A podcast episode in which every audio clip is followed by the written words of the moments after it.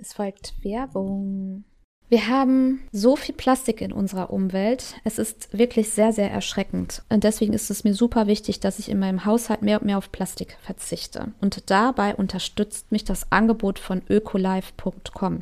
Ökolife ist ein Hersteller von nachhaltigen Putzprodukten. Auf ökolife.com findet ihr Toilettenpapier, Schwämme, Spültabs, alles zum Thema Reinigen und Waschen und auch Kosmetik als auch Vorteilssets. Das ist alles komplett ohne Plastik, meistens auch biologisch abbaubar. Und ich möchte dir jetzt gerne mal erzählen, was ich davon genutzt habe. Ich habe beispielsweise den Pop-Up-Schwamm, der ist stylisch schwarz und den nutze ich immer, um die ganze Sauerei am Esstisch wegzuwischen. Weil ganz ehrlich, das machen wir Mamas mehrmals am Tag, oder? Also mir geht das so. Und da der Schwamm so eine coole Struktur hat, greift er den Schmutz recht schnell. Ich muss nicht ständig nochmal drüber und nochmal drüber. Und ich kann diesen Schwamm bei 60 Grad in der Waschmaschine waschen und dann wiederverwenden. Also ich brauche nichts Neues kaufen. Ich investiere einmal 3,99 bei ökolife.com. Dann im Bad nutze ich das Bambus-Toilettenpapier. Bambus ist ein sehr schnell nachwachsender Rohstoff und das Toilettenpapier hat eine ziemlich coole Prägung, was ich eigentlich im Gästebad mindestens sehr wichtig finde, damit es einfach auch hübsch aussieht und ist sehr weich und angenehm und wird auch in einem Karton geliefert und ist mit 31 Cent pro 100 Blatt super günstig. Außerdem benutze ich in den Bädern auch den Badreiniger von ökolife.com.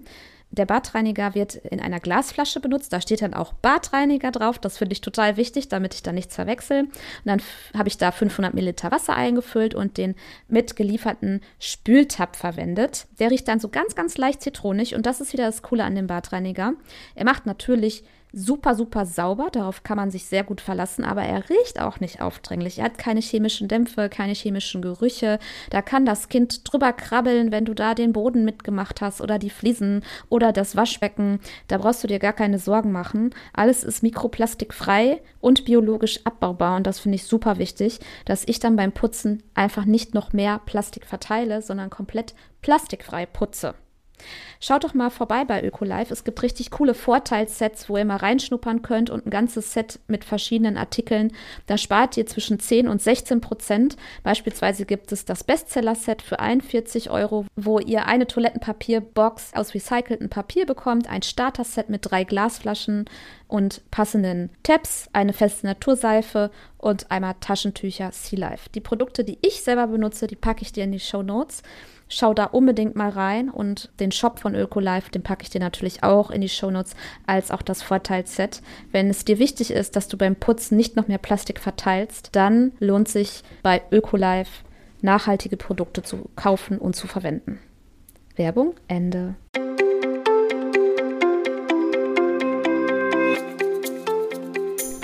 Hallo und herzlich willkommen bei einer neuen Podcast-Episode bei Elternzeitchancen. Heute geht es um das Thema, wie funktioniert eigentlich ein Podcast? Vielleicht möchtest du gerne einen sogenannten Long-Content-Format haben, nämlich einen eigenen Podcast. Das sind Inhalte, die langlebig sind, die, ähm, ja, wo du über dein Business dich zeigen kannst, eine Sichtbarkeit bekommst und zwar auch dann, wenn du nicht arbeitest. Ganz anders als beim Social Media. Und ein Podcast ist da eine Möglichkeit und ich will dir heute mal erzählen, wie funktioniert das alles eigentlich mit einem Podcast? Weil ich weiß noch ganz genau, als ich äh, als VA gestartet bin, habe ich auch Podcast-Service angeboten und hatte dann meinen ersten Podcast, den ich bearbeitet habe. Das war damals der Kraut im Ohr Podcast von Melanie Rieken. Die war hinterher zwei Jahre später oder ein Jahr später auch meine Gästin hier im Podcast. Ähm, und ich war völlig äh, überwältigt und überfordert vom Podcasting. Ähm, jetzt blätter ich noch einmal kurz, weil ich mir hier natürlich Notizen gemacht habe.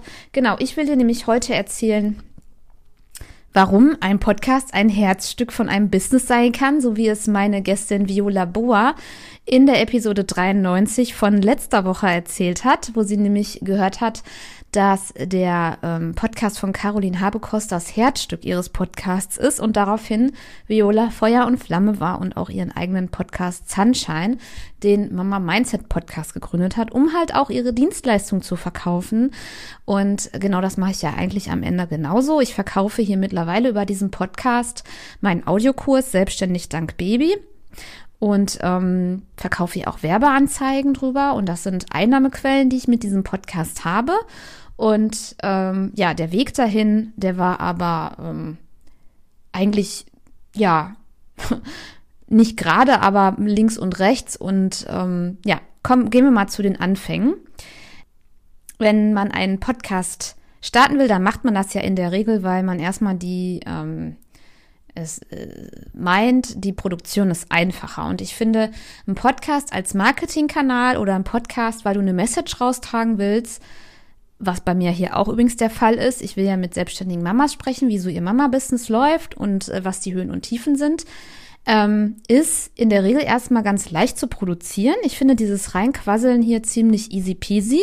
Ich äh, sitze jetzt hier mit meiner Wärmflasche. Wir haben den, was haben wir, am 30. November 2023. Ähm, ich habe hier meinen Kaffee. Wenn ich daraus trinke, kann ich es rausschneiden. Das wirst du gar nicht merken. Das wird jetzt hier in einem übergehen und ähm, musste mich jetzt hier nicht groß schminken. Ist eigentlich recht easy, aber unterschätzt das nicht.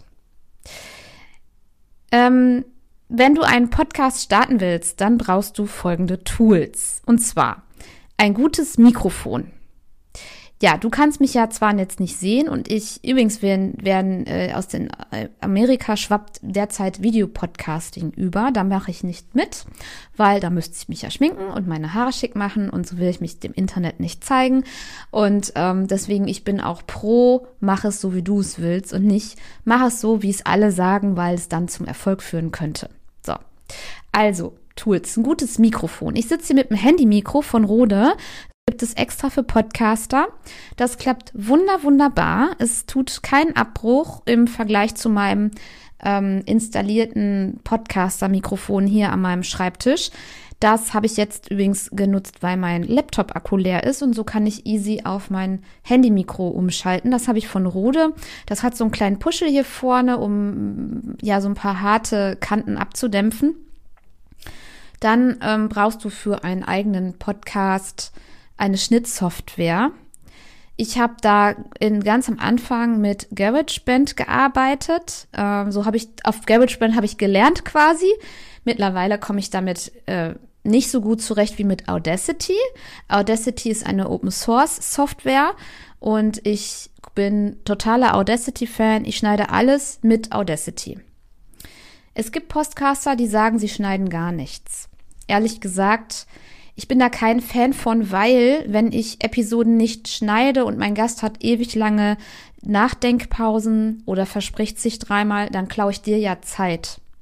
Und Zeit ist einfach Mangel in unserer Gesellschaft geworden, besonders als Eltern. Und ich möchte schon, dass meine Episoden gut zu konsumieren sind und ja, angenehm zu hören sind. Ich gebe mir da echt Mühe.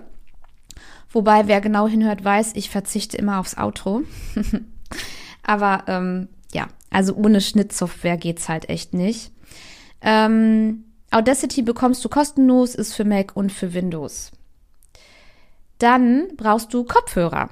Also, wenn du nur einen Podcast ähm, eröffnest mit Solo-Folgen, ich nehme die ohne Kopfhörer auf.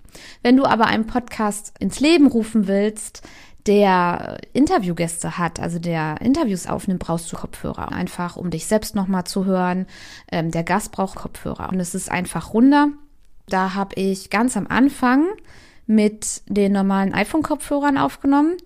Und mittlerweile habe ich ein ähm, On-Ear-Mikro, also nicht in ihr, sondern On-Ear von Teufel. Das ist richtig gut, weil es hat so gutes Noise Cancelling. Mittlerweile setze ich mir das schon immer so auf, wenn ich arbeite und mache mir dann so Fokusmusik an und dann bin ich wirklich im Tunnel. Genau. Ähm, wenn du ähm, Gäste hast, dann empfehle ich dir auch natürlich nochmal ähm, ein Ort, wo du dich mit den Gästen triffst. Das war zum Beispiel eine Sache, das habe ich ganz am Anfang gar nicht richtig gecheckt, dass man zu der Schnittsoftware, wo man ja auch aufnehmen kann, also Audacity oder GarageBand, eigentlich einen anderen Ort braucht, um sich mit den Gästen zu treffen, und zwar remote. Das habe ich ganz am Anfang mit Zoom gemacht.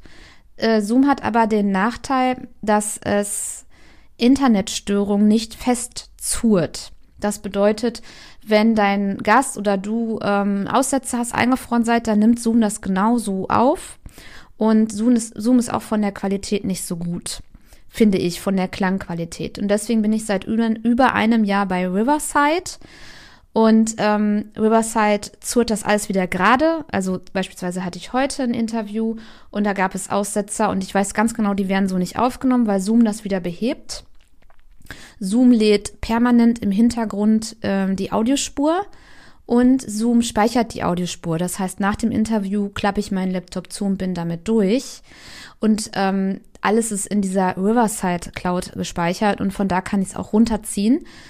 Und das ist bei Zoom halt nicht der Fall. Bei Zoom wird erst im Nachgang ähm, runtergeladen. Und ja, wenn da was schief geht, ist mir zwar auch nie passiert, aber wenn, dann hast du halt ein Problem. Zoom ist die Gratis-Variante, äh, achte aber darauf, ich habe mittlerweile die Bezahlvariante von Zoom. Ich bin da nicht mehr ganz im Thema. Damals war äh, der normale Meetingraum, der persönliche Meetingraum gratis bei Zoom. Auch unbeschränkt und mittlerweile kannst du nur 40 Minuten dich gratis mit Leuten treffen. Ich weiß nicht, ob die das noch angepasst haben. Und dann bezahlst du auch, ich glaube, ich bezahle für Zoom 90 Dollar im Jahr oder so. Ich bin mir nicht sicher. Aber als Podcaster, ehrlich, meine Meinung ist, nimm Riverside. Es gibt auch noch Zencaster und noch all, an, viele andere schöne Dinge. Ich will dich nicht überladen. Ich bin Fan von Riverside. Dann ähm, haben wir jetzt ein Mikro. Mm, übrigens hat mein erstes Mikro war auch ein No-Name oder ist ein No-Name, was ich hier habe. Das hat so einen ähm, Greifarm quasi und so ein Pop-up-Schutz. Das war 55 Euro. Ich schaue mal, ob ich das finde. Dann setze ich den Link mal in die Show Notes für die Schnittsoftware, nämlich Audacity, ähm, Kopfhörer, iPhone-Kopfhörer in ihr oder von Teufel und ähm, Riverside für die Gastinterviews. So, dann habe ich auch noch Calendly. Also falls du Gäste einladen willst, dann kannst du es dir kompliziert machen und mit den Gästen E-Mail-Ping-Pong betreiben, bis man dann mal einen Termin hat. Oder du nimmst Calendly, ähm, ihr kennt das alle, ne? Wenn ihr euch mit Business beschäftigt, Erstgespräche, bla bla, man kommt um Calendly fast nicht herum. Oder wenn man ähm, eins zu eins Sachen hat, ist es halt ein Terminplaner, ein Termin-Scheduling-Tool.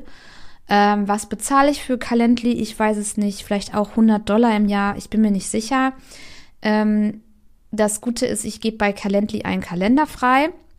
Und dann habe ich beispielsweise immer donnerstags freigegeben für Podcast-Aufnahmen und dahinter habe ich gewisse Workflows gesetzt. Das bedeutet, wenn sich jemand einen Podcast-Termin bucht, meine Gästin, dann werden die automatisch erinnert. Die werden automatisch weitergeleitet auf eine Seite, wo sie ihre, ihr Foto für das für das Episodencover hochladen können, wo sie Angebot nochmal beschreiben können und wo sie Links hinterlassen können. Das passiert automatisiert im Hintergrund. Das heißt, im Nachgang, wenn ich die Episode dann bearbeite, ziehe ich mir da alles raus. Ich muss, der Gast muss nichts durch die Gegend schicken. Ähm, ich muss nichts hinterherrennen. Das ist super easy.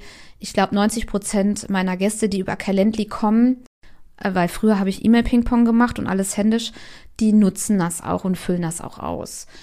Dann ähm, wird über Calendly einen Tag vorher eine Erinnerung an meinen Gast geschickt äh, dann nochmal mit der Option stornieren zu können. Und glaube mir, viele stornieren auch, weil das Kind ist krank, weil die Kita betreut nicht, die normalen Vereinbarkeitsstruggles und das ist völlig in Ordnung und dann können die halt über Kalender sich auch einen neuen Termin aussuchen. Das macht alles so einfach. Die müssen mich nicht fragen. Die gehen da rein, äh, Termin verschieben, Punkt aus Mickey Mouse mega easy. Und für mich ist es auch einfach, weil auch ich diese Option natürlich nutze. So ist das Mama-Leben. Und da bin ich auch niemanden äh, böse drum. Ne? Kleiner, äh, kleiner, ähm, kleine Einsicht. Ich habe Gäste, teilweise sechs Monate bis über ein Jahr, versuche ich mit denen Termin zu kriegen. Und das ist nichts Ungewöhnliches. Ne? Also ich habe da so meine Favorites, die ich mal immer mal wieder anschreibe und sag, so, jetzt sind wieder neue Termine, falls es diesmal passen könnte. Ja, und zum Beispiel ähm, ähm, habe ich eine tolle YouTuberin, falls du das hörst, vielleicht treffen wir uns nochmal, die halt drei Kinder hat und auch ein Schulkind. Und ähm, ja, da ist es halt dann nicht so einfach. Ähm, ja, wenn man dann einen Termin macht, ist das Risiko hoch, dass der dann doch nochmal verschoben werden muss. Aber das nur mal so by the way. Calendly macht mir die Terminfindung mit meinen Gästen unglaublich einfach und ich weiß genau, ich muss mich um nichts kümmern. Das Einzige, was ich halt dann noch manuell mache, ist am Tag des Interviews meiner Gästin den Riverside-Link zu schicken. Und in den Calendly ähm, Nachrichten steht auch genau drin, was die Gäste brauchen. Da habe ich schon reingeschrieben, du brauchst Kopfhörer, bitte nutze den Chrome-Browser, du bekommst dann und dann den Link zu dem Raum bei Riverside, du musst dich nicht registrieren, du klickst da einfach auf Join Room. Du brauchst eine stabile Internetverbindung und am Ende jeder Episode frage ich dich nach deinen drei Tipps für das Mama-Business oder rund um dein Thema. Punkt. Die sind alle schon dann automatisiert gebrieft. Ja, was man dann so braucht, um einen Podcast ähm, einzurichten und zu launchen. Ja, am Anfang ist die Einrichtung ein bisschen aufwendiger.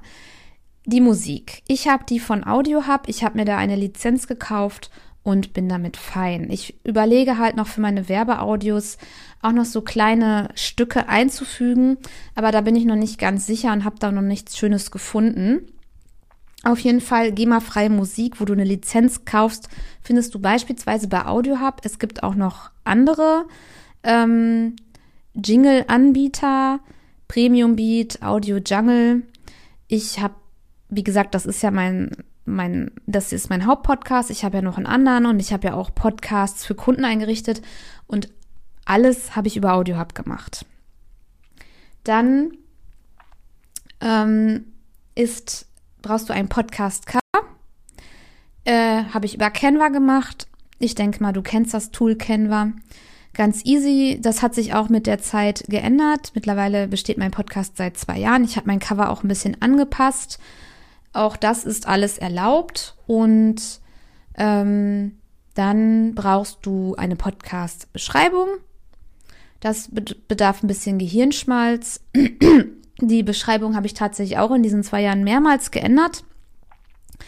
Die Beschreibung taucht auf, wenn du bei Spotify, Apple Podcasts, dieser oder so diesen Podcast findest und dann ähm, ist da halt ein großer Text, was, was in diesem Podcast ist und so. Und diese Beschreibungen sind übrigens auch Keyword ähm, relevant. Ne? Also die werden ähm, bei den Podcast-Playern wo der Podcast gesendet wird, wie Spotify und Co., sind die relevant, wenn einer über die Searchbar nach einem gewissen Keyword sucht. Ich hoffe, ich habe da jetzt nichts vergessen, aber das Wichtigste ist übrigens das Podcast zu Hause, der Hoster. Also, wenn du jetzt zum Beispiel eine Webseite hast, dann bist du vielleicht bei Strato oder All Inkle oder Ionos.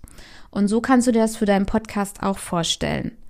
Ich habe diesen Podcast bei Podigy gehostet und zahle für diesen Podigy-Plan. Äh, ich habe den Advanced-Plan, ich glaube 400 Euro im Jahr, aber ich bin mir nicht ganz sicher, ehrlich gesagt. 300 oder 400 Euro kostet mich das. Ähm, warum? Weil ich ähm, mehr Minuten brauche und weil ich Werbung, at, Dynamic, Dynamic Ads ähm, schalte. Das ist nochmal jetzt für die äh, fortgeschrittenen Versionen. Wenn du Starter bist, reicht der Basic-Plan voll und ganz aus. Es gibt auch noch andere Hoster. Ähm, Let's Cast, da habe ich auch einen Podcast liegen. Der ist, der tut sich wirklich im Vergleich zu Podigy kaum was. Also die sind wirklich ziemlich gleich. Auch beides deutsche Podcast-Hoster. Ähm, fand ich super wichtig, weil der Support auch auf Deutsch dann ist. Ähm, ist aber preiswerter. Ich weiß, dass Let's Cast jetzt, boah, im Standardplan, äh, puh, ich glaube 15 Euro im Monat kostet. Genau. So, und das ist dann ja aufs Jahr gerechnet, ne, 180 Euro. Ist dann nochmal ein Unterschied, ist aber auch der Basic-Plan. Also, wenn du Starter bist, dann brauchst du im Launch-Monat viele Minuten. Das kann ich dir jetzt schon mal sagen. Da bin ich mit Podigy bei meinen Kunden nicht, nicht ausgekommen. Und danach reicht der Basic-Plan. Und genauso ist das bei Let's Cast auch. Ähm, schau dir die einfach mal an. Mit meinen Kunden bin ich das immer durchgegangen, auch was die dann für Ziele hatten mit ihrem Podcast. Ähm, eigentlich alle Kunden, die ich hatte, die wollten ihr eigenes Produkt verkaufen. Es gibt aber auch Kunden, die hatte ich zwar nicht, aber die gibt es, die dann halt wachsen wollen und halt Sponsored ähm, Ads schalten wollen, so wie ich das ja hier auch mache. So, dann brauchst du halt viel, viel mehr Minuten. Oder halt auch diese Dynamic Ads Ausspielung, wo du dann das Reporting hast für deine Werbepartner. Für den Anfang brauchst du das nicht und du kannst ja immer upgraden. Und dann gibt es noch den Podcast Launch. Wie launcht man einen Podcast? So, kleiner Einblick für den Podcast Elternzeitchancen. Ich habe es alles so gemacht, wie man es eben nicht machen sollte. Ich hatte keine Community, kein Schwein kannte mich, keiner wusste was von mir. Ich hatte 2021 einfach die Idee, ich möchte gerne legitim mit selbstständigen Mamas über ihr Business sprechen. Und zwar nicht nur drei Minuten Smalltalk, sondern wirklich über den Werdegang und so weiter. Und wie mache ich das legitim? Indem ich einen Podcast mache, weil dann haben die Mamas auch Zeit oder nehmen sich die Zeit mit mir zu quatschen, weil die natürlich das auch als eine Art Werbeplatz sehen. Und so ist es ja am Ende auch.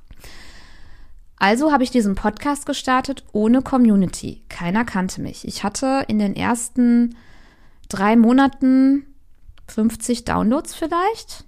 Also nix quasi. Ne? Also ein Download ist wie so ein Klick. Wenn, und diese Episode wurde da mindestens 30 oder 60 Sekunden gehört. Ich bin mir nicht mehr ganz sicher, wie das gemessen wird. Aber Downloads ist das Wichtigste für Podcaster. So. Und ähm, ich habe auch einfach den Trailer ähm, hochgeladen und eine Episode und dann war's das. Und dann war mal drei Wochen Ruhe und dann kam mal wieder was. Ich glaube, erst sechs Monate oder vier Monate oder so nach Start dieses Podcasts habe ich angefangen, diesen Podcast intensiv zu betreiben. Habe dann auch zweimal die Woche veröffentlicht und dann im Rhythmus einmal die Woche mit jeweils zwei großen Podcast-Pausen. Ähm, ich empfehle meinen Kunden oder beziehungsweise ähm, ja alle, mit denen ich gestartet habe, haben richtig gelauncht in Anführungsstrichen. Das heißt, der Podcast wurde eingerichtet beim Hoster, ein schönes Cover, eine gute Beschreibung, ein Trailer wurde aufgenommen, ein Jingle wurde ausgesucht, das wurde hochgeladen. Der Podcast wurde, wurde über diesen Podcast-Host verbreitet auf die Podcast-Player. Das macht man über den Hoster, also Podigy oder Let's Cast. Und dann wird der Podcast bei Apple Podcasts gelistet, bei Spotify, bei Deezer, bei RTL Plus, bei Podimo, bei Hans und Franz. So. Und dann fangen die Leute oder währenddessen erzählen die Podcaster, ich habe einen Podcast, abonniert den, das ist der Trailer. Die verbreiten den bereits über Newsletter, über Social Media, über einen YouTube-Kanal, über Blog. Und dann gibt es den Launchtag. Dann wird gesagt, okay, ab Datum X starten die ersten Episoden. Und dann kommen am ersten Tag drei Episoden und die kommende Woche, also die gesamte Launchwoche, täglich eine Episode. So habe ich gelauncht mit Kunden. Und das ist einfach ein krasser Unterschied, auch wo die Kunden ähm, dann nach einem Jahr stehen und wo ich nach einem Jahr stand mit meinem Podcast. Das ist von der Reichweite, von der Sichtbarkeit, wie ein Podcast auch dann überhaupt ausgespielt und gelistet wird, ein himmelweiter Unterschied. Und ich empfehle dir das natürlich auch. Aber in Anbetracht der Zeit, dass wir alle Mamas sind und kleine Kinder haben, dass die Zeit mit den Kindern wertvoll ist und dass wir uns schon auf wesentliche Dinge fokussieren sollten, mach es so, wie du es schaffst. Also wenn du einen Podcast starten willst, weißt du jetzt, was man machen sollte, aber mach es trotzdem so, wie du es schaffst. Und wenn du es so machst wie ich, du bist einfach da. Ist nicht, ist nicht das Allerbeste, aber mein Gott, mein Podcast ist trotzdem super erfolgreich. Ich bin mega zufrieden und ähm, ja, alles gut. Ja, das ist jetzt mal ein Schnelldurchlauf über die Podcast-Tools, was man für Equipment braucht, wie ich Interviewgäste onboarde, welche ähm, Schnittsoftware, welche Aufnahmesoftware ich nehme, ähm, wie man den Podcast grob einrichtet, wo ich einen Jingle hole, ähm, wie man einen Podcast launcht und so weiter. Und wie lässt man jetzt einen Podcast wachsen? Ja. Also, bestenfalls hast du zu dem Podcast eine Podcast-Webseite und hast zu jeder Episode einen Blogartikel. Das habe ich jetzt ganz lange nicht gemacht. Mittlerweile mache ich das. Und ich lasse die Blogartikel anhand der, Pod anhand der Episodenbeschreibung von ChatGPT in einen Blogartikel umwandeln.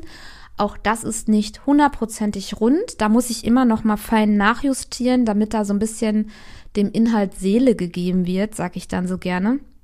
Aber dadurch ähm, bekomme ich deutlich mehr ähm, Zuwachs. Also ich werde dann halt besser bei Google gelistet.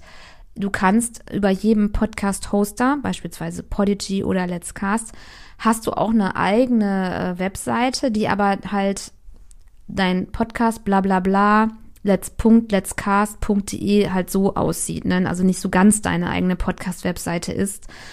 Und ehrlich gesagt, das finde ich nicht so rund, weil ich meinen Podcast jetzt auch bei Pinterest anfange zu verpinnen und dafür braucht man eigenständige URLs. Es geht ein bisschen tiefer in die Marketing-Thematik. Äh, lange Rede, kurzer Sinn. Dein Podcast-Wachstum ist natürlich auch wichtig, weil du willst ja irgendwie, entweder willst du eine Message raustragen oder dein Produkt verkaufen.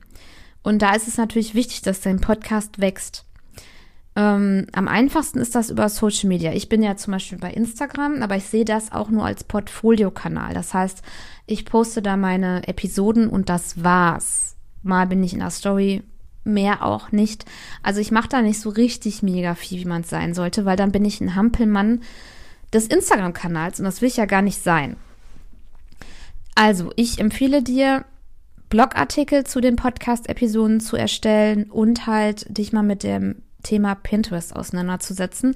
Das sind nachhaltigere Kanäle, die aber auch wirklich ihre Zeit brauchen, bis die Resultate zeigen. Um mit deinen Hörern besser zu kommunizieren oder schneller und einfacher zu kommunizieren, empfehle ich schon einen Social-Media-Kanal, also beispielsweise dann doch Instagram.